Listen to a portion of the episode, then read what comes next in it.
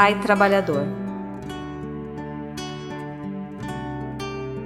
Um aspecto que caracteriza São José e tem sido evidenciado desde os dias da primeira encíclica social, a Rerum Novarum de Leão XIII, é a sua relação com o trabalho. São José era um carpinteiro que trabalhou honestamente para garantir o sustento da sua família.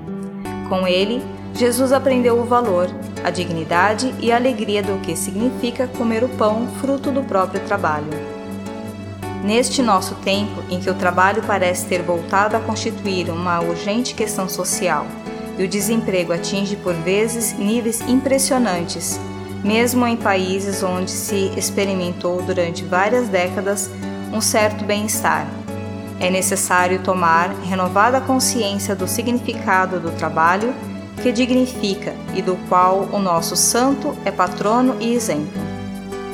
O trabalho torna-se participação na própria obra da salvação, oportunidade para apressar a vinda do Reino, desenvolver as próprias potencialidades e qualidades, colocando-as ao serviço da sociedade e da comunhão. O trabalho torna-se uma oportunidade de realização não só para o próprio trabalhador, mas sobretudo para aquele núcleo originário da sociedade que é a família.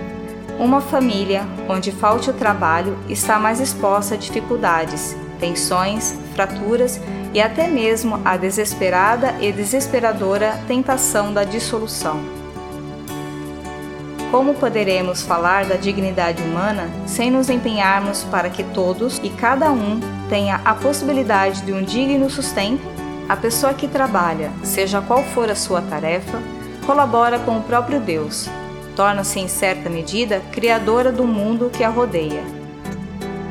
A crise do nosso tempo, que é econômica, social, cultural e espiritual, pode constituir para todos um apelo a redescobrir o valor, a importância e a necessidade do trabalho para dar origem a uma nova normalidade, em que ninguém seja excluído.